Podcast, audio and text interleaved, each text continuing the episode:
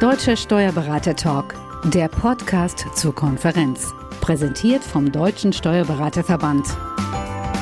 Herzlich willkommen beim Steuerberater Talk. Mein Name ist Daniel Erck. Heute zu Gast ist der CEO des IT-Dienstleisters und Softwareentwicklers Datev, Robert Meyer. Herzlich willkommen.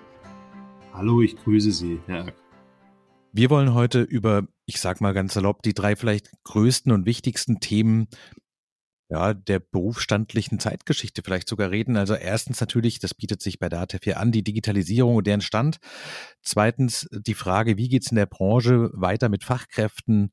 Welche Probleme, aber auch welche Chancen ergeben sich? Und drittens natürlich das ganz große Thema, das die Welt im ganzen Jahr bewegt, nämlich die Frage nach der Nachhaltigkeit. Und ich glaube, die allermeisten würden sagen, wenn man die so abfragt, was sind die Themen, die sie beschäftigen, welche Themen halten sie für wichtig, die hätten wahrscheinlich zwei, drei davon sowieso auf dem Schirm. Wie hängen denn die aus Ihrer Sicht zusammen, Herr Mayer? Ähm, ich glaube, dass wir im Augenblick äh, viele Themen haben und äh, Sie haben es ja vorhin schon angesprochen, ähm, die Thematik mit den Rahmenbedingungen, die sich ähm, jetzt äh, auch durch den Angriffskrieg auf die Ukraine nochmal signifikant dramatisch verändert haben. Aber ich würde jetzt einfach mal ein bisschen äh, niederschwelliger einsteigen. Hm ähm, mit einer, ich sag mal, mit einem Statement, was mir persönlich sehr, sehr wichtig ist. Ähm, das hat natürlich schon eine gewisse ähm, Aussagekraft. Aber ich glaube, was wichtig ist, manchmal wird die Frage gestellt, warum soll die Steuerberatung digital werden? Die Kanzleien sollen nicht digital werden, sie müssen digital mhm. werden. Ähm, das ist für mich eine ganz zentrale Herausforderung, um die zukünftigen und auch natürlich die aktuellen Herausforderungen die ich einleitend schon kurz angesprochen habe, zu meistern. Und da ist für mich ähm, die digitale Transformation im Berufsstand ein entscheidender Hebel, wenn nicht sogar der entscheidende Hebel. Ist die Porte daran nicht, dass die Branche sich früher oder später sowieso digitalisieren wird? Die Frage ist nur, wer gehört zu den Gewinnern und wer gehört zu den Verlierern? Also ich glaube, Herr Erk, das, das kann man so pauschal nicht sagen. Wenn man jetzt versucht, mit gewissen Kriterien zu arbeiten, ob man zum Beispiel sagt, Kanzleigröße, Spezialisierungsgrad. Mhm. Ähm, also was wir festgestellt haben, dass ähm, die Kanzleien, die sich insbesondere in der Corona-Krise dem Thema Digitalisierung verstärkt zugewandt haben, äh, auch deutlich wirtschaftlich stabiler waren. Das konnte man nicht nur durch äh, Messungen, durch Untersuchungen von äh, bestimmten äh, Forschungsinstituten belegen, sondern das haben wir auch selber bei der DATE festgestellt. Wir haben da zwei Indizes, einmal den Digitalisierungsindex und dann natürlich haben wir auch gemessen, wie die Kanzleien wirtschaftlich aufgestellt waren. Mhm. Und da haben wir, ich würde mal sagen, schon eine relativ starke Korrelation und Zusammenhang festgestellt. Also je digitaler Kanzleien aufgestellt waren, desto erfolgreicher konnten sie durch die Corona-Situation manövrieren. Das ist aber interessant, weil ich glaube, die allgemeine Wahrnehmung ist ja, dass die Krisen der letzten fünf Jahre, und die waren ja alle massiv und auch in einer, in einer Ballung, die man in den letzten 50 Jahren in Deutschland in der Form nicht gesehen hatte, dass die erstmal als Belastung verstanden worden sind und die waren für alle belastend, keine Frage. Aber so wie Sie es erzählen, war das ja auch so eine Mischung ich sag mal, aus Prüfstein und Bootcamp, dass es quasi so ein bisschen geholfen hat zu merken, wo sind unsere Schwächen, wo sind unsere Stärken und wenn man daran gewachsen ist an diesen Krisen, dass man dann auch grundsätzlich Land gemacht hat. Stimmt das so?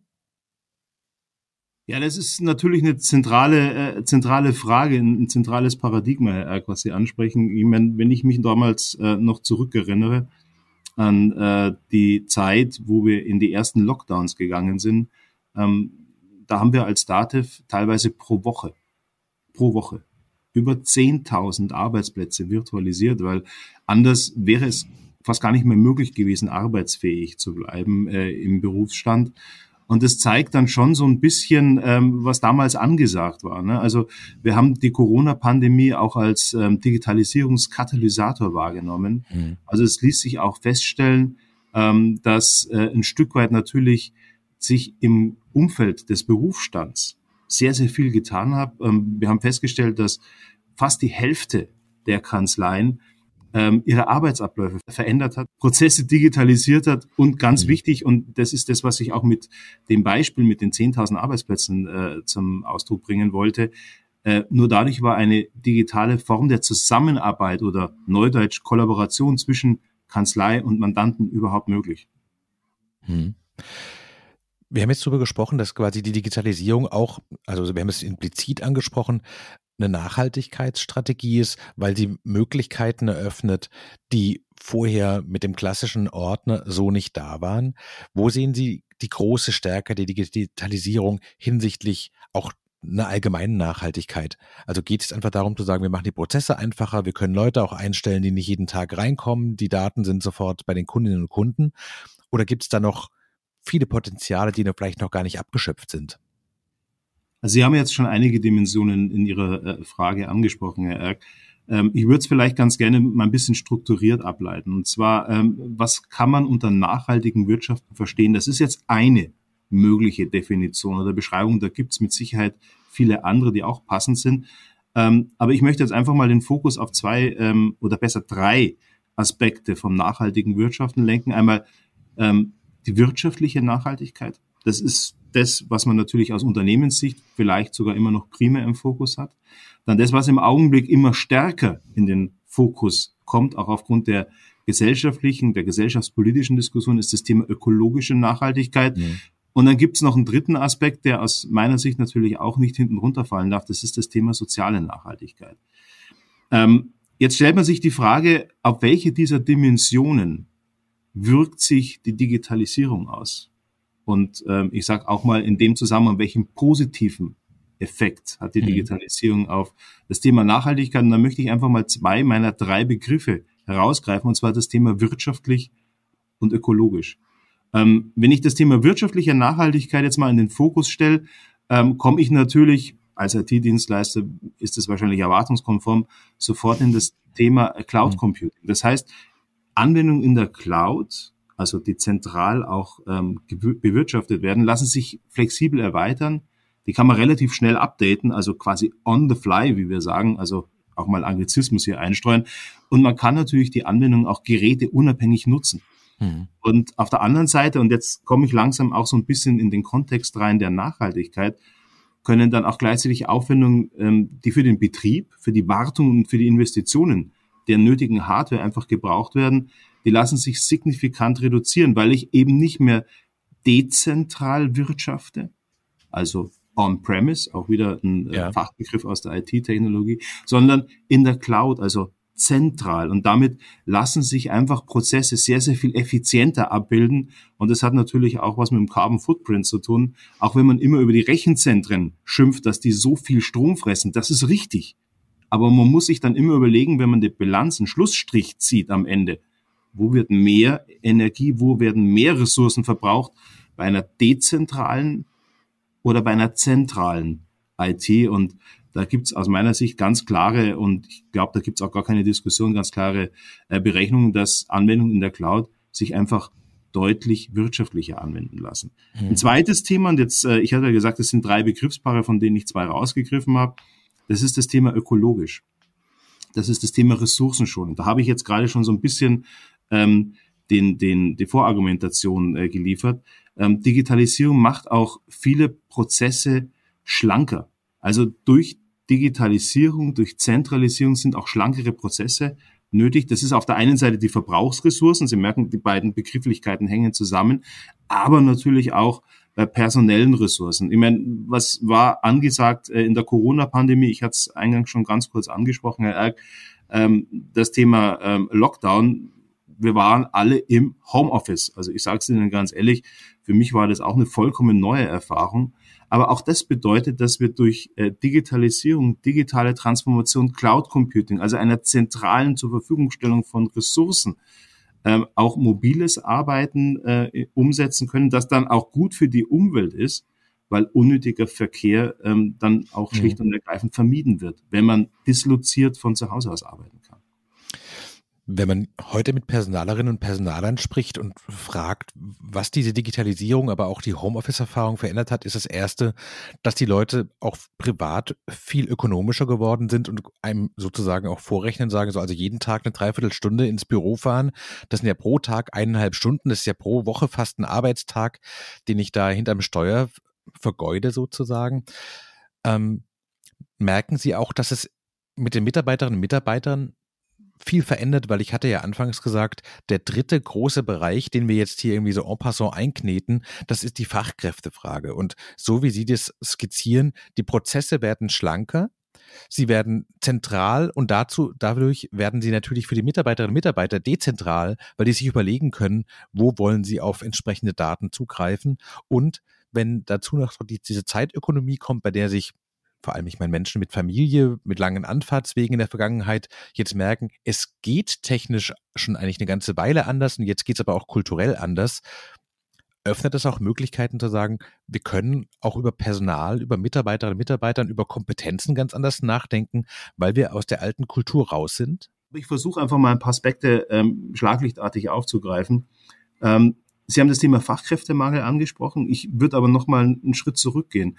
Ähm, das dislozierte Arbeiten im Homeoffice ähm, hat natürlich, ähm, auch was das Thema Work-Life-Balance anbetrifft, einen Impact gehabt, auch auf die Gesellschaft. Aber auch da muss man differenziert in die Analyse gehen. Es gibt eben halt nicht nur Menschen oder Kolleginnen und Kollegen, die sagen, ähm, das hat für mich ähm, im Bereich Work-Life-Balance eine Verbesserung zur Folge gehabt. Ähm, ich, ich nehme jetzt einfach mal ein beliebiges Beispiel raus. Ähm, wenn Sie ähm, junge Berufseinsteigerinnen und Berufseinsteiger mal als, als Gruppe nehmen, die vielleicht gerade in eine neue Stadt umgezogen sind, äh, neue Arbeit mhm. angetreten sind, also einen neuen Arbeitsplatz angetreten haben, äh, die brauchen vielleicht ein Stück mehr die soziale Integration in ein Unternehmen. Und ähm, das haben wir zum Beispiel auch bei der Dativ gespürt, das Thema Onboarding, was für mich eigentlich auch ein sehr, sehr stark analoger Prozess ist ähm, wo ich dann auch wirklich oldschool sage, ich, ich möchte meine Kolleginnen und Kollegen kennenlernen, ich möchte ihnen die Hand geben, ich möchte mit denen Kaffee trinken. Ähm, ich, ich nenne das immer so ein bisschen platt, fühlen, riechen, schmecken. Ähm, das ist durch ähm, die dislozierte Arbeit, durch das im Homeoffice, durch das gezwungene im Homeoffice arbeiten, natürlich ein Stück weit in den Hintergrund getreten. Also ich bin ein Freund von balancierten Diskussionen, also nicht äh, schwarz oder weiß, sondern ich glaube, dort muss man vielleicht auch ein Stück weit auf die Lebenssituation äh, äh, abstellen. Es gibt äh, Kolleginnen und Kollegen, die in Gesprächen mit mir ähm, genau dieses Thema, was Sie in Ihrer Frage aufgerufen haben, ich spare mir jeden Tag teilweise eine Stunde hin und eine Stunde zurück, wenn ich in die Stadt pendel zu meinem Arbeitsplatz. Und die kann ich vielleicht ein Stück weit mehr investieren, zum Beispiel auch äh, in Work-Life-Balance, in, in Quality Time mit der Familie. Aber wie gesagt, eine ganz andere Lebenssituation. Ähm, ein anderes Thema, ähm, Herr Erk, was in dem Zusammenhang natürlich auch zu diskutieren ist, äh, Arbeitgeberattraktivität. Ähm, es gibt auch nicht nur bei der Dativ, es gibt bei vielen großen und kleinen Arbeitgebern in Deutschland natürlich jetzt auch immer mehr Arbeitnehmende, die das als Grundvoraussetzung einpreisen in ihren Arbeitsplatz. Sie sagen, naja, ich will ein Stück weit flexibel arbeiten. Ähm, das sind natürlich Tätigkeiten, wo ich eingangs diesen katalytischen Effekt der Corona-Pandemie angesprochen habe, was wir vielleicht vor 2019, bevor es also mit der Corona-Pandemie, also wir sind ja 2020 in den ersten Lockdown gegangen, wo gar kein dran denken war. Aber dieser Paradigmenwechsel, der dadurch durch diesen katalytischen Effekt der Pandemie stattgefunden hat, ähm, hat Stück weit auch das Thema in der Art und Weise, wie wir zusammenarbeiten und auch wie die Arbeitnehmenden ähm, sich gegenüber den Arbeitgebern gerieren, auch ein Stück weit verändert. Also viele nehmen das als Voraussetzung für ein modernes Arbeitsfeld. Und jetzt sind wir schon wieder in dem nächsten Thema und Sie merken, ich versuche ein Stück weit die Dimensionen, die Sie in Ihrer Frage aufgerufen haben, äh, zu verknüpfen, zu verweben. Jetzt sind wir in dem Bereich Fachkräftemangel. Ähm, wenn ich als Arbeitgeber, als Kanzlei dieses dislozierte, dieses virtuelle Arbeiten in den Vordergrund stelle, dann hat es auch was mit Arbeitgeberattraktivität zu tun. Das heißt, nicht nur bei großen Unternehmen, sondern auch viele Kanzleien und viele äh, Steuerberaterinnen und Steuerberater, mit denen ich mich in den letzten Jahren ausgetauscht habe, die haben gesagt, naja, also wir versuchen ein Stück weit dadurch auch ähm, diesen Fachkräftemangel entgegenzuwirken, indem wir das auch zulassen. Also sprich, auch ein moderneres Arbeitsfeld schaffen. Und da habe ich eingangs kurz ähm, das Thema Resilienz angesprochen, Herr Erk, in, meiner, in meinem Eingangsstatement, also Stabilität auch in der Krise. Mhm. Ähm, auch das bedeutet auch modernes Arbeitsfeld natürlich im Wettbewerb um Fachkräfte vielleicht ein äh, Startvorteil. Wie erleben Sie das denn in den Gesprächen mit den Kanzleien? Ist das eher, naja, muss ja, die Zeit läuft voran und wir wollen jetzt auch nicht hinten dran bleiben? Oder ist es eher ein Aufbruchsgeist, eine Euphorie, ein Überlegen, wie können wir denn die neuen Möglichkeiten möglichst gewinnbringend für die Kanzleien, aber auch für die Mitarbeiterinnen und Mitarbeiter einsetzen? Also ich muss ja an der Stelle auch wieder enttäuschen, auch da gibt es kein äh, äh, Schwarz oder Weiß, auch da gibt es verschiedene Dimensionen. Ich möchte vielleicht an der Stelle eine Lanze für den Berufsstand brechen. Man muss an der Stelle auch mal ganz klar herausarbeiten, ich glaube, das kann man gar nicht oft genug machen, dass die Corona-Pandemie dem Berufsstand extrem viel abverlangt hat. Hm. Es kam ja zum normalen Tagesgeschäft, kamen ja noch die zusätzlichen Herausforderungen, ich sage nur Überbrückungshilfe, Mehrwertsteuer, ähm, Kurzarbeitergeld. Also all das sind Themen, die hat man ja nicht eingepreist gehabt äh, im, im normalen Arbeitsumfeld. Äh, das kam alles on top dazu. Und ähm, vor dem Hintergrund ähm, Herr Erg, muss man vielleicht auch ein Stück weit ein bisschen differenziert rangehen, weil was wir festgestellt haben, dass natürlich insbesondere bei kleineren Kanzleien Digitalisierungsprojekte, die am Anfang vielleicht noch ähm, mit einer gewissen Begeisterung getrieben wurden, runterpriorisiert wurden, weil man einfach gesagt hat, an erster Stelle, und das ist aus meiner Sicht auch richtig, steht einzig und allein der Kunde also sprich mhm. der Mandant. Und den muss ich in dieser Krise begleiten und unterstützen. Und ähm, das ist für mich einfach wichtig, das nochmal vor die Klammer zu ziehen in der Argumentation, weil ich glaube, sonst wäre die ganze Diskussion ein Stück weit verkürzt. Man stellt natürlich fest, das kann man messen. Also das messen wir auch, dass Digitalisierungsprojekte natürlich bei kleineren Kanzleien äh, in der Corona-Pandemie hinten angestellt wurden. Aber das jetzt negativ wertend in die Diskussion einzubringen, wäre aus meiner Sicht auch falsch und damit natürlich auch ein Stück weit zu kurz gesprungen. Ähm, also Sie sehen diese verschiedenen Facetten, diese verschiedenen Dimensionen. Es lässt sich nicht auf einer einfachen Argumentationslinie ähm, diskutieren, sondern man muss meines Erachtens auch die verschiedenen Parameter berücksichtigen. Ähm, wir haben bei der DATEV, und damit möchte ich vielleicht auch das Thema abbinden, wir haben auch verschiedene Kundengruppen, die wir ähm, beobachten. Da gibt es digitalen Vorreiter, für die kann es gar nicht schnell genug gehen. Das mhm. können aber zum Beispiel auch Berufseinsteiger, also Kanzleien sein, die quasi als Start-up am Markt sich platzieren.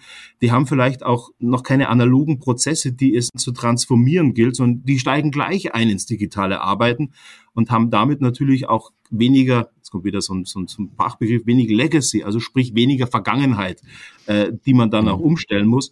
Dann gibt es Kanzleien, die sagen, naja, ähm, Gemach, Gemach, wir sehen das schon, dass das Ganze zielführend ist, aber wir müssen auch schauen, dass wir unser Tagesgeschäft nicht aus dem Fokus verlieren. Ähm, das sind Kanzleien, die versuchen, das ein Stück weit zu optimieren. Und ja, also da muss ich an der Stelle auch in der Diskussion immer ganz offen darauf hinweisen. Es gibt aber auch ähm, Kolleginnen und Kollegen aus dem Berufsstand, die tradiert unterwegs sind, ähm, die ein Stück weit vielleicht auch von ihren Mandanten ähm, noch keine Akzeptanz spüren, weil die Mandanten vielleicht auch noch sehr analog unterwegs sind und sagen, du, bleib mal weg mit dem ganzen digitalen Zeug, lass uns das bitte so machen, wie wir es in den letzten Jahren, in den Jahrzehnten in der Zusammenarbeit praktiziert haben. Das hat funktioniert. Ähm, aber da, und ähm, das ist jetzt vielleicht noch so, ein, so, ein, so eine kleine Abzeugung in der Argumentation, kann natürlich auch sein, dass irgendwann auch bei Mandanten ein Generationenwechsel ansteht und vielleicht die neue Generation dann äh, verstärkt auf das Thema Digitalisierung abstellt. Also Sie sehen, ähm, mhm. allein die Facetten, die ich aufgezeigt habe, zeigt, ähm, es ist nicht einfach und es lässt sich einfach auch nicht plakativ ableiten. Das ist aber interessant, was Sie gerade erzählt haben. Also genau der letzte Aspekt gerade zu sagen, die Steuerberaterbranche kann ja die Digitalisierung nicht alleine machen, weil sie ist ja im Kern ähm, Dienstleister für Unternehmen. Und wenn die Unternehmen diese Digitalisierung für sich, vielleicht auch aus guten Gründen, weil es kleine Betriebe sind, für die sich es alles nicht lohnt, oder weil die eben eine Mitarbeiterinnen und Mitarbeiterstruktur haben, wo sie sagen, sowas, das läuft doch eigentlich gerade gut, warum jetzt das Ding auch noch anfassen? Wir haben gerade eigentlich an anderen Stellen genug zu tun. Dann kann man das ja nicht überstülpen. Aber gleichzeitig muss man ja auch gewappnet dafür sein, dass sich die Zeiten verändern und wenn zum Beispiel, wie von Ihnen angesprochen, der Generationswechsel bei den Mandanten kommt, dass man dann auch bereit ist. Haben Sie das Gefühl, das ist verstanden, auch als Prozess und als so als Perspektive zu sagen, wir können es jetzt noch so machen, aber wir müssen eigentlich immer so ein bisschen in Hab-Acht-Stellung sein, weil die Veränderung kommt, wenn sie kommt, schnell. Also, ich könnte jetzt natürlich mir einfach machen und sagen, ja, das ist aber dann, glaube ich, wenig, ja. wenig zielführend in einem, in einem, in einem Gespräch, in, einem, in, einer, in, einer, in einer Diskussion. Ja, also was, was wir feststellen im Augenblick, ähm, und ich glaube, da muss man auch wieder für den Berufsstand eine Lanze bringen. Ich glaube, es gibt wenig Berufsstände, die das Thema Digitalisierung so früh erkannt und umgesetzt haben. Und äh, gestatten Sie mir an der Stelle ein bisschen Eigenwerbung äh, für meine Dativ. Ähm, die Dativ war ja eine Initiative aus dem Berufsstand raus für den Berufsstand. Also der Berufsstand hat sich bereits 1966 mit dem Thema Digitalisierung und digitale Transformation auseinandergesetzt. Und ähm, die Dativ getragen durch den Berufsstand, der wie gesagt auch der Initiator der Dativ war, ähm, ist eigentlich, und da zitiere ich jetzt Wettbewerber und ähm, Kolleginnen und Kollegen, die mit unserem Markt auch im IT-Markt unterwegs sind, ist eigentlich der Pionier, was das Thema Cloud Computing anbetrifft. Weil nichts anderes ist zentrale Rechenzentrumsdienstleistung.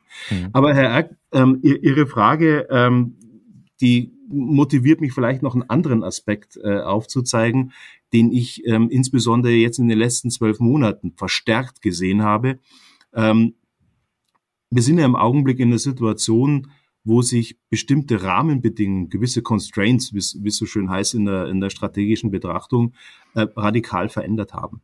Wir hatten über die letzten Jahre Konstanten, auch äh, im, im wirtschaftlichen Umfeld, die den Unternehmen und natürlich auch dem steuerberatenden Berufsstand natürlich gewisse Leitplanken gegeben haben. Ich nenne jetzt einfach mal äh, ein, zwei Aspekte, äh, um es deutlich zu machen, von was ich spreche. Schauen wir uns einfach mal die Inflationsquote an. Die mhm, ist klar. über Jahre bei uns auf einem sehr moderaten, stabilen Niveau gewesen. Das heißt, das konnte ich quasi als gegeben voraussetzen. Das musste ich auch strategisch, weder als Unternehmer noch als Kanzlei speziell im Fokus haben, weil da gab's keine großen Ausbrüche, weder nach oben noch unten. Also sprich, die Volatilität war eigentlich fast null. Das Gleiche gilt auch für das Marktzinsniveau. Wenn Sie sich ansehen, wie im Augenblick zum Beispiel das Thema Bauzinsen ähm, dem einen oder anderen Unternehmer natürlich ein Stück weit Schweißperlen auf die Stirn äh, bringt, weil ähm, ich muss in irgendeiner Form auch schauen, dass ich meine Investition refinanziere. Wir waren bei ungefähr ein Prozent und jetzt sind wir bei fast vier Prozent. Das ist eine Vervierfachung äh, der, der Refinanzierungsaufwendung äh, in dem Zusammenhang. Ähm, das sind einfach Parameter, die sich im Augenblick radikal verändert haben. Und jetzt fehlt natürlich noch eins. Jetzt werden viele sagen, naja, einen Aspekt hat er in seiner Aufzählung noch ausgeklammert. Richtig, Energiepreise. Ähm, und ähm, auch das ist ein Thema und ich glaube, da, da muss ich auch nicht in die Tiefe gehen. Das wird wahrscheinlich jeder Steuerberater, jede Steuerberaterin, jeder Unternehmer, jede Unternehmerin auf dem Fokus haben. Warum? Weil insbesondere im intensiven Bereich, im energieintensiven Bereich, kann das natürlich auch ein Stück weit ein Gamechanger sein. Ähm, und das ist für mich ein weiterer Aspekt. Ich habe ja eingangs, Herr Erk, von dem katalytischen Effekt der Corona-Pandemie gesprochen. Jetzt kommt für mich eine weitere Verstärkung dazu, was das Thema digitale Transformation anbetrifft. Warum? Weil Sie natürlich ein Stück weit jetzt als Unternehmer, aber auch als Kanzleiinhaber und als Kanzleiinhaberin darauf achten müssen, wie Sie Ihre Kostenstruktur optimieren für die mhm. Zukunft. Und ähm, ich habe es ja eingangs schon gesagt, und das passt wunderbar jetzt auch wieder, wo so zwei Handlungsstränge zusammenfinden. Ähm, das Thema Nachhaltigkeit. Digitale Transformation bedeutet auch nachhaltigerer Einsatz von Ressourcen. Und ich kann vielleicht ein Stück weit, ich sage nicht wie viel, also da glaube ich, ähm, gibt es zu viele unterschiedliche Kostenstrukturen, ein Stück weit hier kompensieren durch digitale Transformation, durch zentrale Datendienste. Und ich glaube, das wird ein Stück weit auch nochmal die digitale Transformation nach vorne bringen. Aber das ist doch eigentlich eine schöne Perspektive, zu sagen, sowas, die Digitalisierung ist keine lästige Pflicht, sondern es ist eine große Chance und zwar gleich für die Mitarbeiterinnen und Mitarbeiter der Kanzleien, für die Nachhaltigkeit, ökologisch wie ökonomisch, weil ich mir von, von den Mietpreisen vielleicht für Büroräume bis zu den äh, Energiepreisen für irgendwelche Anfahrten und sowas viele Möglichkeiten eröffnet, zumindest flexibel zu reagieren. Und ich glaube, in gerade so Krisensituationen ist die Flexibilität ja ein total zentraler Faktor. Insofern, ähm, so kompliziert die Zeiten sind, so gut sind die Neuigkeiten gleichzeitig. Und das ist doch eigentlich auch vielleicht das schöne Schlusswort für unser Gespräch. Herr Erk, vielen Dank, dem schließe ich mich an. Lieber Herr Mayer, vielen Dank für das schöne Gespräch. Das war Robert Mayer, CEO des IT-Dienstleisters und Softwareanbieters Datev. Mein Name ist Daniel Erk. Dies war der Steuerberater Talk. Vielen Dank, dass Sie zugehört haben. Mehr zum Podcast und zum Deutschen Steuerberatertag finden Sie online auf www.steuerberatertag.de.